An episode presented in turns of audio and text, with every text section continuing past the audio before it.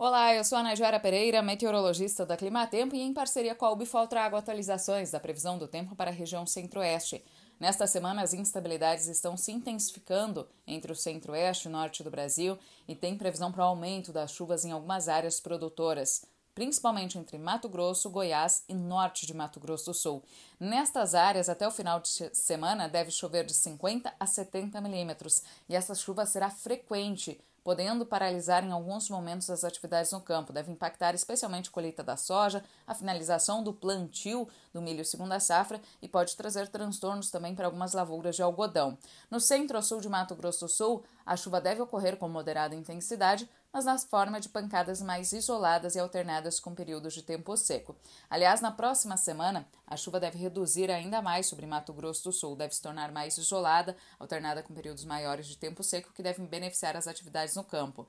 Tanto a colheita da soja quanto a instalação do milho segunda safra vem sofrendo atraso devido ao excesso de umidade sobre o estado, mas no decorrer dessa segunda quinzena do mês de março, a distribuição da chuva deve mudar.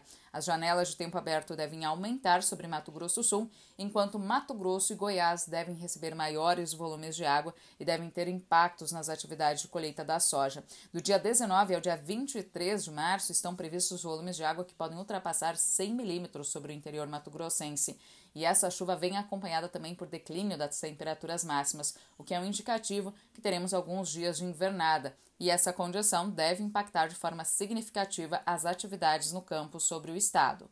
Esses são os destaques da previsão do tempo de hoje. Eu volto na próxima semana com novas atualizações. Até mais!